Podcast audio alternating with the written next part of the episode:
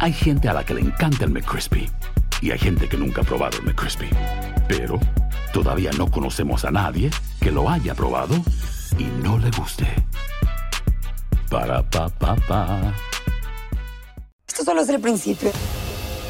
Porque lo mejor, Esto no se va a quedar así. lo más impactante, ¿Por qué? Soy tu madre. Esta mujer me robó. Por favor, abre tus ojos. está por venir en ¿Entendiste? Tu vida es mi vida. De lunes a viernes a las 8 por Univisión. Y eso sí que amerita un brindis, ¿no crees?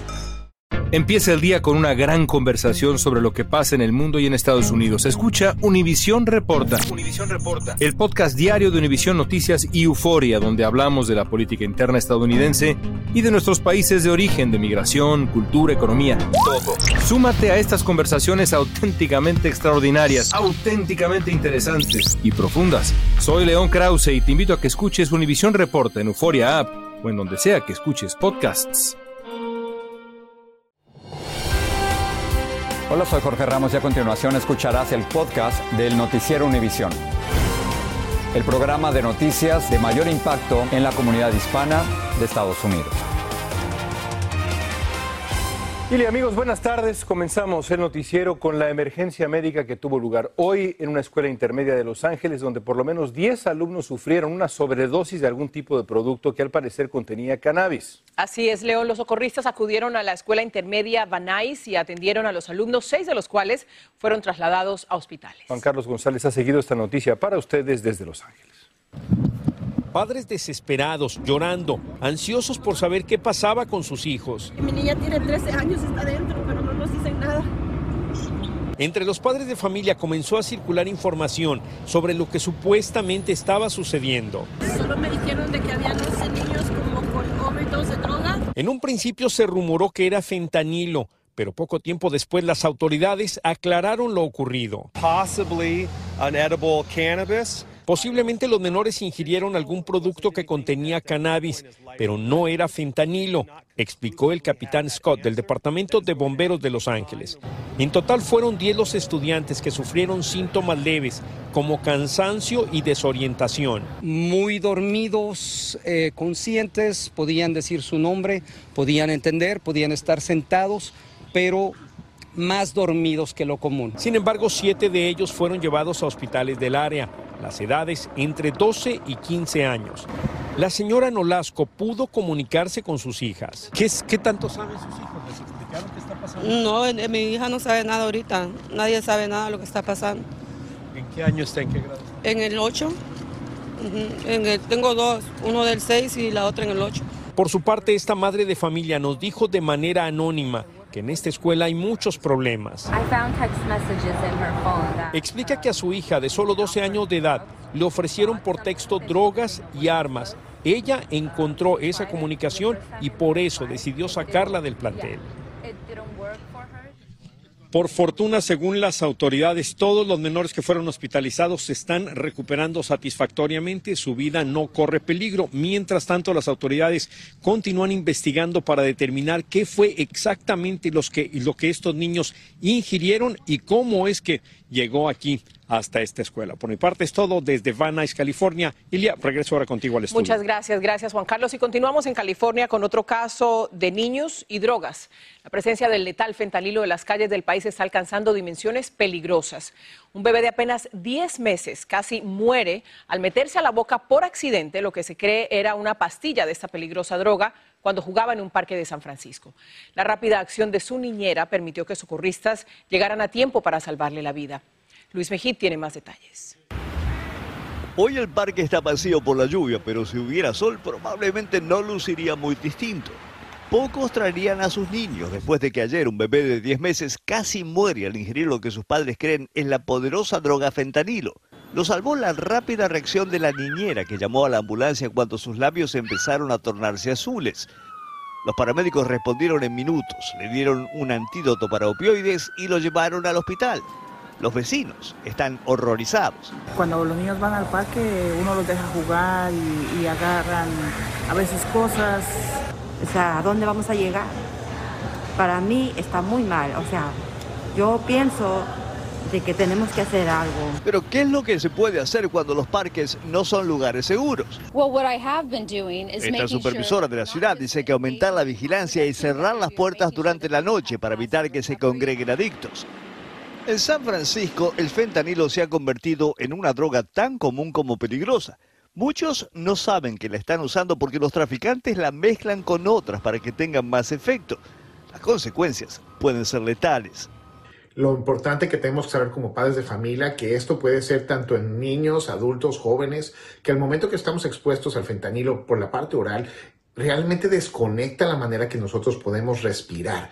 Y al no poder respirar, el fentanilo produce un paro cardíaco. Una dosis pequeña puede ser suficiente porque es 50 veces más poderosa que la heroína.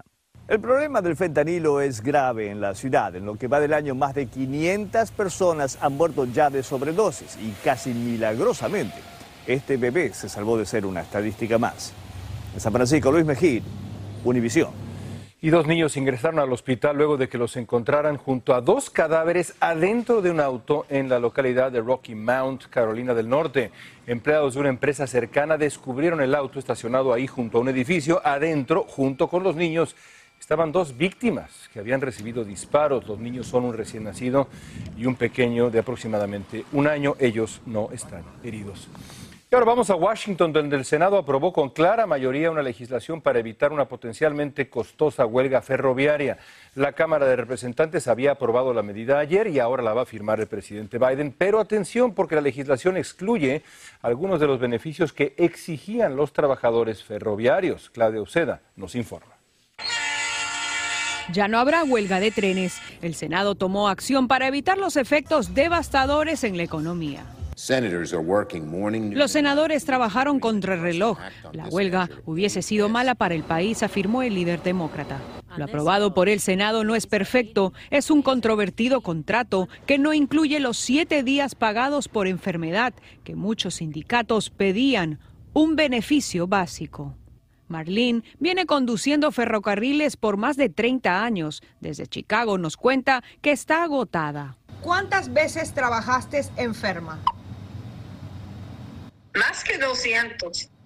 Dice que con fiebre y hasta vomitando ha tenido que conducir trenes. Vomitando, echando el, por la ventana de, de la locomotora hasta que la cabeza tenía que salir. En ambas cámaras del Congreso, los republicanos se sumaron a los demócratas en una rara señal de unión.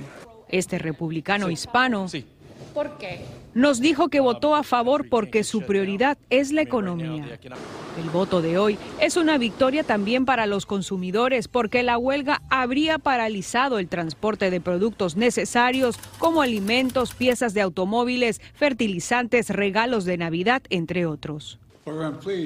Se desconoce cuál podría ser el impacto político para el presidente Joe Biden, porque él negoció personalmente el acuerdo con las compañías ferroviarias y el Congreso. Continuaré trabajando para lograr esos días pagados, pero para todos, afirmó el presidente, indicando que su trabajo continuará. Ahora este proyecto de ley va al escritorio del presidente para que con su firma se convierta en ley. En Washington, Claudio Seda, Univision. Los enfermeros de la región de Minneapolis, St. Louis, St. Paul, en Minnesota, irían pronto a la segunda huelga. El sindicato que representa a 15 mil enfermeros votó a favor de la protesta para denunciar lo que califica de prácticas laborales injustas. Los enfermeros darán un plazo de 10 días para que les hagan concesiones o, de lo contrario, comenzarán el cese de actividades. La Corte Suprema aceptó decidir si la administración Biden puede perdonar parcialmente las deudas por préstamos estudiantiles a millones de estadounidenses. Tomaría la decisión a principios del verano próximo. Hasta entonces, el plan de condonación de deuda va a permanecer suspendido. Varios estados de mayoría republicana entablaron demandas contra este programa, alegando que Biden se extralimitó en sus funciones al conceder ese alivio económico sin apoyo explícito del Congreso. Los precios de la gasolina están cayendo muy rápido, desafiando los pronósticos de que aumentarían. Para Navidad, el precio de un galón de gasolina regular podría bajar y ubicarse en los 3 dólares. Los choferes ya están sintiendo alivio en sus bolsillos. La pregunta es si con la gasolina más barata también se verá una reducción en los precios de artículos de primera necesidad. Guillermo González nos cuenta. Un alivio para el bolsillo. Después de meses de precios elevados, millones de estadounidenses están viendo que el precio del combustible sigue bajando. De acuerdo a la AAA, el precio ha disminuido hasta los 3 dólares con 50 centavos. Es una diferencia bien grande en el bolsillo de uno para su economía, especialmente cuando uno tiene un límite de, de, de budget, el límite en sus gastos. La rebaja del precio puede obedecer en parte a la liberación de reservas, cuyo nivel ha disminuido dramáticamente. El presidente dejó salir muchos galones de la reserva, que en realidad eso es un peligro, pero eso ha impactado que el precio de la gasolina baje. Y como es lógico, miles de choferes están felices con la caída de los precios. Carla es una de ellas. Es un gran cambio. La verdad que cada centavo ayuda y como está la economía ahora, es increíble como los precios están, la gasolina, la comida, todo. Pero la disminución del precio puede que no sea un síntoma tan bueno. Si bien alivia el bolsillo, puede ser también una señal de que la economía sigue en riesgo. Hay un gran miedo en, en económico, no solo en los Estados Unidos, pero en el mundo, de que venga una recesión. Y eso impacta mucho lo que es el consumo. Sin embargo, algunos expertos creen que esto podría ser una falsa señal de optimismo. La disminución de los precios de la gasolina no se refleja en el alto costo de la comida y los demás gastos. Según proyecciones de la Asociación Estadounidense del Automóvil o AAA por sus siglas en inglés, los precios de la gasolina podrían continuar bajando y llegar incluso a los 3 dólares para la Navidad. En Miami, Florida, Guillermo González, Univisión. Fantasmas, portales, crímenes extraordinarios, desapariciones, hechos sobrenaturales son parte de los eventos que nos rodean y que no tienen explicación. Pero ya es tiempo de correr el oscuro manto que los envuelve para hallar las respuestas de los misterios más oscuros del mundo. ¿Están listos? Enigma sin resolver es un podcast de euforia. Escúchalo en el app de Euforia o donde sea que escuches podcasts. Si no sabes que el Spicy McCrispy tiene Spicy Pepper Sauce en el pan de arriba y en el pan de abajo, ¿qué sabes tú de la vida? Para, pa, pa, pa. Esto solo es el principio. Porque lo mejor, Esto no se va a quedar así. lo más impactante, ¿Por qué? Soy tu madre. Esta mujer me robó. Por favor, abre tus ojos. está por venir en ¿Entendiste? Tu vida es mi vida. De lunes a viernes a las 8 por Univisión. Y eso sí que amerita un brindis, ¿no crees? Estás escuchando el podcast del noticiero Univisión. Una corte de apelaciones anuló la decisión de una jueza de nombrar un inspector independiente de los documentos que el FBI recuperó de Mar-a-Lago, la residencia de Donald Trump en la Florida. El fallo elimina el obstáculo que estaba demorando la investigación del Departamento de Justicia de los documentos que Trump se llevó de la Casa Blanca al concluir su presidencia. Y un juez de la Florida le ordenó a Michael Flynn, ex asesor del presidente Trump, testificar en la investigación del intento de cambiar el resultado en Georgia de las elecciones presidenciales. Un jurado especial investiga si Trump y algunos de sus allegados violaron la ley cuando presionaron para encontrar votos que favorecieran la candidatura de Trump. Flynn había tratado de demorar ese testimonio. Más de 20 sobrevivientes de la masacre de la primaria Rob de Ubalde demandaron a las agencias policiales de Texas por los daños psicológicos sufridos.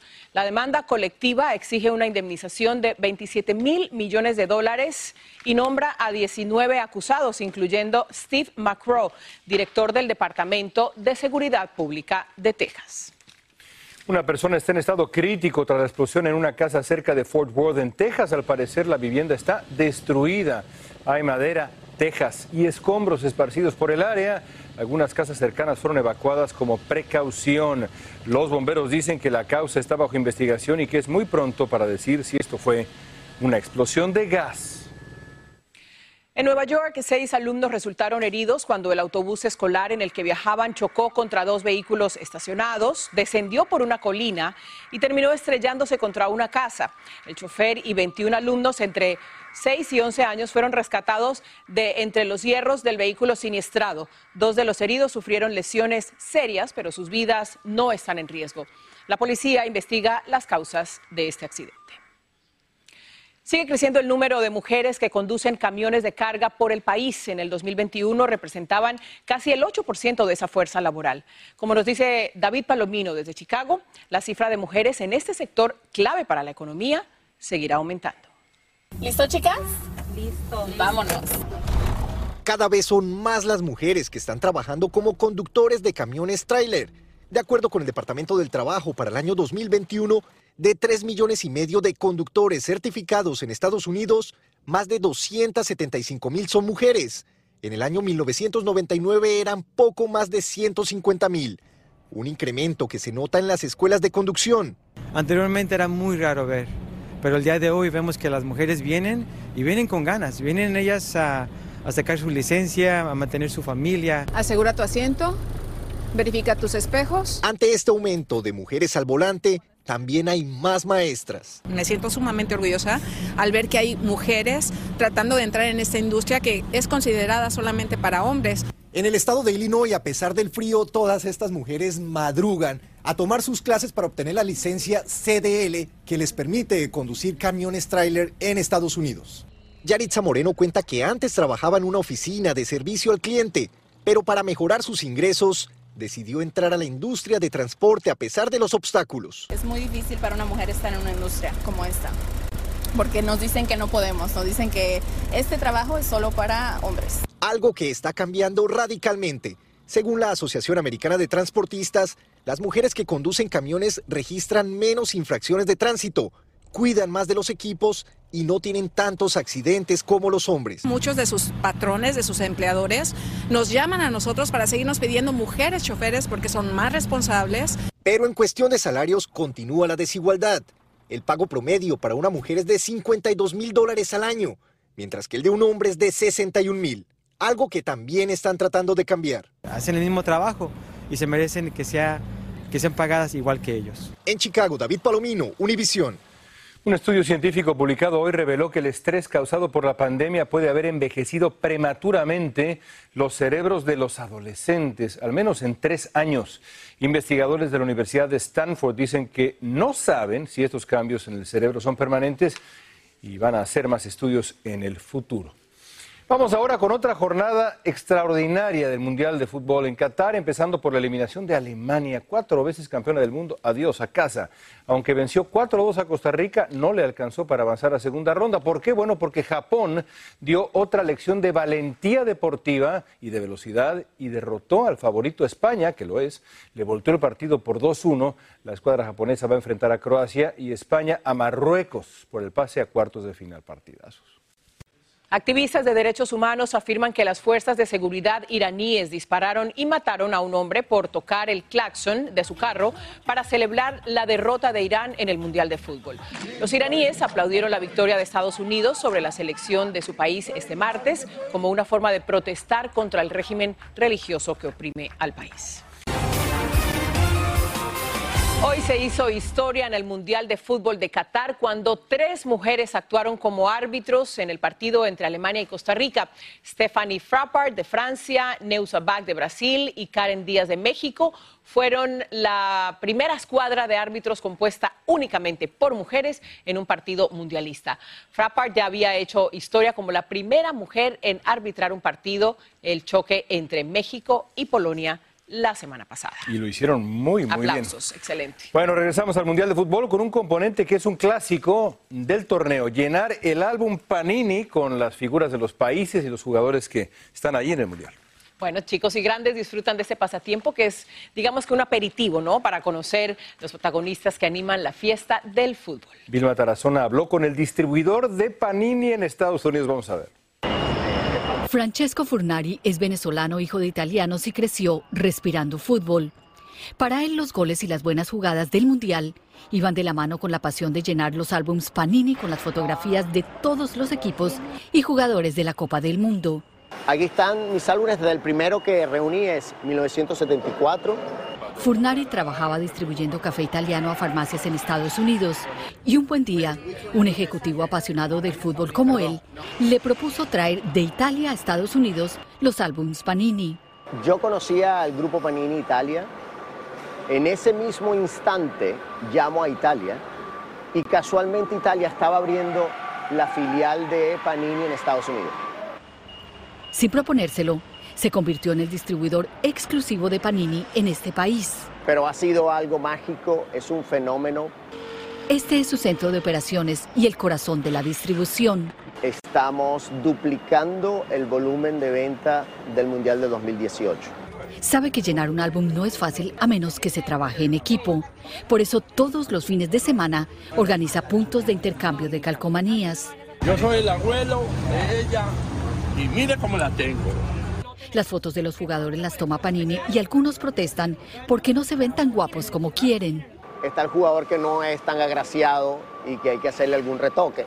La sensación de muchos es que las fotos de algunos jugadores son más difíciles de conseguir que otras. Vilma, es un mito callejero.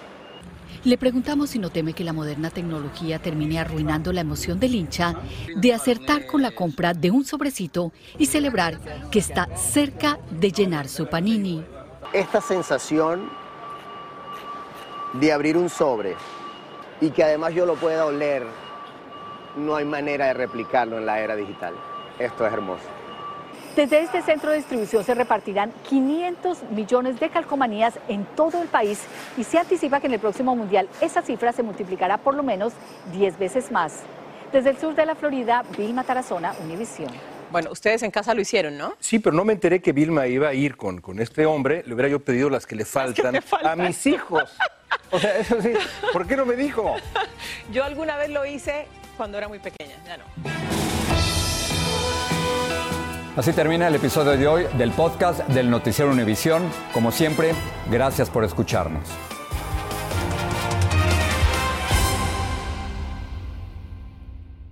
Los temas que necesitas saber para empezar el día. Las noticias que más cuentan. Escucha Univisión Reporta. Univisión Reporta. Un podcast de análisis exhaustivo, en el que le damos voz a expertos y protagonistas de temas internacionales y nacionales para comprender mejor los hechos que están haciendo historia. Soy León Krause y te invito a escuchar Univisión Reporta de lunes a viernes por Euforia App o donde sea que tú escuches tus podcasts.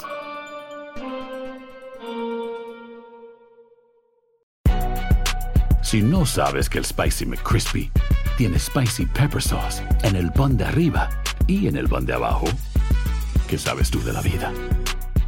Para, pa, pa, pa. Dicen que traigo la suerte a todo el que está a mi lado. Y esa es mi mala fortuna. Basada en el clásico de Juan Rulfo, llega Univisión, El Gallo de Oro. Supongamos que la caponera puede inclinar la suerte a quien ella quiera. ¿Estás tardando en conquistarla? Con Lucero, José Ron y Plutarco Asa. Este gallo está cambiando la vida. En una historia legendaria de amor y azar. No trates de cambiarme, no lo vas a lograr. El Gallo de Oro, lunes a viernes a las 9 por Univisión.